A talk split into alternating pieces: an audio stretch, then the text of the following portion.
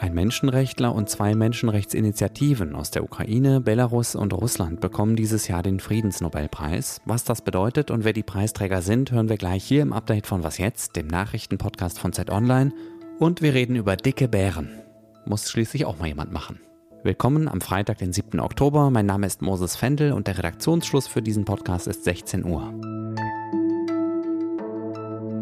Through their consistent efforts in favor of human values, anti-militarism and principles of law, this year's laureates have revitalized and honored Alfred Nobel's vision of peace and fraternity between nations, a vision most needed in the world. Today. Berit Reis Andersen war das. Sie ist die Vorsitzende des norwegischen Nobelkomitees und das war die Begründung, warum der Friedensnobelpreis in diesem Jahr an drei Menschenrechtler bzw. Initiativen aus Belarus, der Ukraine und Russland geht. Die drei hätten mit ihrem Einsatz für menschliche Werte, Antimilitarismus und Rechtsstaatlichkeit Alfred Nobels Vision von Frieden und Brüderlichkeit zwischen den Nationen wiederbelebt. Eine Vision, die heute mehr denn je gebraucht werde. Unsere Osteuropa-Kennerin und frühere Moskau-Korrespondentin Alice Botha hat sich eingehend mit Menschenrechten und zivilgesellschaftlichen Bewegungen in der Region beschäftigt. Und obwohl sie heftig erkältet ist, war sie trotzdem so nett, heute mit mir zu sprechen. Hallo Alice. Hallo Moses. Erstmal, wer sind die drei Preisträger? Es sind drei Organisationen aus den Ländern Belarus, Russland und Ukraine. Aus Russland ist die Organisation Memorial ausgezeichnet worden, die mittlerweile offiziell gar nicht mehr existiert. Sie ist verboten worden. Sie befasst sich seit vielen, vielen, vielen Jahren mit Menschenrechtsverletzungen, mit Verbrechen in Kriegen. Sie versucht die stalinschen Verbrechen aufzuklären und in das Bewusstsein der, der Russen zu holen und der Russinnen. Auf der belarussischen Seite handelt es sich um Alice Bialecki, das ist der Gründer der Menschenrechtsorganisation Vyasna. Ganz kurz, Vyasna bedeutet Frühling auf Belarussisch. Diese Organisation war enorm wichtig, auch schon seit vielen Jahren, aber vor allem 2020, als die friedlichen Proteste begannen und sie alle Menschenrechtsverletzungen versucht hat zu dokumentieren. Wenn also jemand verschwunden ist und man nicht wusste, wo der ist, dann war Vyasna die Anlaufstelle, die drangeblieben ist. Der Gründer übrigens, der jetzt ausgezeichnet worden ist, Alice Bialecki, sitzt selbst im Gefängnis, so wie einige andere Mitarbeiterinnen und Mitarbeiter auch. Und die dritte Organisation ist äh, die ukrainische Organisation Center for Civil Liberties. Das ist eine Organisation, die sich ebenfalls mit Menschenrechtsverletzungen befasst. Ihre Arbeit war schon immer recht wichtig. Jetzt gerade aber ist sie ganz besonders wichtig, weil sie hilft, Kriegsverbrechen zu dokumentieren, vor allem der russischen Seite und damit im Prinzip die, die Vorarbeit macht für eine spätere internationale Strafgerichtsbarkeit. Und was bedeutet dieser Preis jetzt ausgerechnet in dem Jahr, in dem Russland sein Nachbarland Ukraine mit einem brutalen Angriffskrieg überzogen hat? Der Preis bedeutet zunächst einmal, dass äh, sich diejenigen, die den Preis vergeben, endlich wieder der Region zugewandt haben. Das war zwar auch in der Vergangenheit der Fall, aber ich habe schon gestaunt, dass beispielsweise Belarus in keiner Weise seit 2020, als wir die eine unglaubliche Revolution, friedliche Revolution auf den Straßen in, in fast allen belarussischen Städten gesehen haben, dass das eigentlich nicht gewürdigt worden ist. Nun hat man sich entschieden, die Versäumnisse der Vergangenheit nachzuholen und eben nicht den Preis an eine Organisation aus der Ukraine zu geben, sondern Organisationen auszuzeichnen, die alle drei Länder äh, repräsentieren. Ich halte das für eine verspätete, aber richtige Entscheidung. Aber diese Entscheidung trifft auch auf viel Kritik, gerade in der Ukraine. Genau. Es gibt zum Beispiel Stimmen, die bemängeln, dass die Ukraine jetzt wieder mit Russland und Belarus in einen Topf geworfen oder einem gemeinsamen Raum zugeordnet wird, zu dem sie eigentlich gar nicht mehr gehören will. Wie würdest du das einordnen? Ich verstehe diese Kritik der ukrainischen Seite in Ansätzen. Das Komitee hat ja auch diesen Aspekt der Brüderlichkeit betont und ähm, dass da die Alarmglocken insbesondere bei der ukrainischen Seite schrillen, ist nachvollziehbar.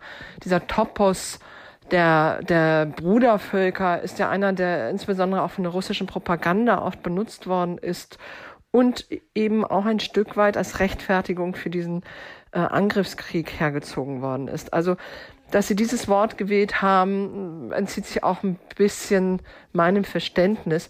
Und dennoch sehe ich da drin vor allem etwas Positives. Es sind ja nicht Regime ausgezeichnet worden, sondern Organisationen, die es unglaublich schwer haben und die für eine gemeinsame Sache kämpfen, nämlich dass man Kriege nicht führt oder Kriege aufarbeitet, dass Menschenrechte geachtet werden und alle bezahlen einen immens hohen Preis. Ich verstehe es nicht so, dass man diese drei Länder zusammengefasst hat, weil es eine Region ist und irgendwie ist das doch alles eins. Nein, im Gegenteil. Ich denke, man hat diese drei Länder auch deshalb zusammengedacht, weil es nun mal diese drei Länder sind, die in diesem Krieg miteinander verbunden sind. Zwei Länder als Aggressoren, ein Land als Opfer und dass man dann auf die Antikriegsbewegungen, die diese Organisationen ja ähm, immanent sind, äh, dass man darauf schaut, dass man sie auszeichnet, das halte ich für einen sehr wichtigen Schritt. Also, der Preis wurde eigentlich nicht durch drei geteilt, sondern er wurde eigentlich dreifach verstärkt. So sehe ich das. Danke, Alice, und gute Besserung. Vielen Dank. Seit mehr als zwei Wochen gehen im Iran landesweit tausende Menschen auf die Straße, Anlass für die Massenproteste gegen das Regime war der Tod der 22-jährigen Kurdin Mahsa Amini. Sie starb in einem Krankenhaus, nachdem sie von der Sittenpolizei festgenommen worden war, weil ihr Kopftuch nicht richtig saß. Der Vorwurf, Mahsa Amini soll im Polizeigewahrsam auf den Kopf geschlagen worden und anschließend an den Folgen dieser Schläge gestorben sein. Jetzt haben die iranischen Behörden das Ergebnis einer offiziellen Untersuchung der Leiche von Mahsa Amini veröffentlicht. Sie behaupten, die junge Frau sei nicht an den Folgen von Schlägen gestorben, sondern an den Spätfolgen einer Krankheit, die sie hatte, als sie noch ein Kind war. Das klingt für mich extrem konstruiert und unglaubwürdig. Unabhängig überprüfen lassen sich diese Behauptungen aber nicht. Wichtig ist, glaube ich, nochmal zu betonen, dass es bei den Protesten im Iran längst um mehr als den Tod von Mahsa Amini geht. Nach allem, was ich weiß, gehen die Menschen dort für Freiheit und Bürgerrechte auf die Straße. Sie protestieren dagegen, dass Frauen im Iran wie Menschen zweiter Klasse behandelt werden und dass das Mullah-Regime mit seinem Sicherheitsapparat die Bürgerinnen und Bürger in allen Lebensbereichen kontrolliert und gängelt. Und man muss es so deutlich sagen, diese Menschen riskieren im Kampf um die Freiheit ihr Leben. Die Menschenrechtsorganisation Amnesty International schätzt, dass durch das brutale Vorgehen der Staatsmacht gegen die Protestierenden schon mehr als 130 Menschen getötet worden sind. Unter ihnen sind auch Kinder. Die tatsächliche Zahl könnte noch deutlich höher sein. Die für Bildung zuständigen Ministerinnen und Minister der Bundesländer haben versprochen, dass in Deutschland keine Schulen geschlossen werden, auch dann nicht, wenn das Gas in den nächsten Wochen und Monaten knapp werden sollte. Kinder dürften in der Schule nicht frieren, hat die Präsidentin der Kultusministerkonferenz Karin Prien gesagt. Die CDU-Politikerin betonte zwar, dass auch Schulen einen Beitrag zum Energiesparen leisten müssten, das gelte aber ausdrücklich nicht fürs Heizen, anders als zum Beispiel in Behörden. Fachleute sagen, dass Schulen zu den größten öffentlichen Verbrauchern von Energie gehören Sie machen demnach zwei Drittel der öffentlichen Gebäude aus und werden überdurchschnittlich oft mit Gas beheizt. Was noch? Wenn zwei ausgewachsene Braunbären miteinander ringen, dann klingt das nicht nur gefährlich, es sieht auch gefährlich aus. Ein Bärenwettkampf der etwas anderen Art läuft in diesen Tagen in einem Nationalpark im Süden von Alaska, die Fat Bear Week im Katmai National Park. Der Hintergrund dieser lustigen Aktion ist durchaus ernst, denn je fetter ein Bär ist, desto besser stehen seine Chancen, den Winter zu überleben. Und jetzt im Herbst zeigt sich, ob die Bären in Alaska über den Sommer gut gefischt und gefuttert haben. Sie ernähren sich dort nämlich überwiegend von Lachsen. Welcher Bär gewonnen hat, weil er der dickste ist, entscheiden alle, die an einer Online-Abstimmung teilnehmen. Entscheiden soll man das anhand von Vorher-Nachher-Fotos aus dem Frühjahr und dem Herbst. Die Bären haben teilweise Namen, zum Teil aber auch nur Nummern.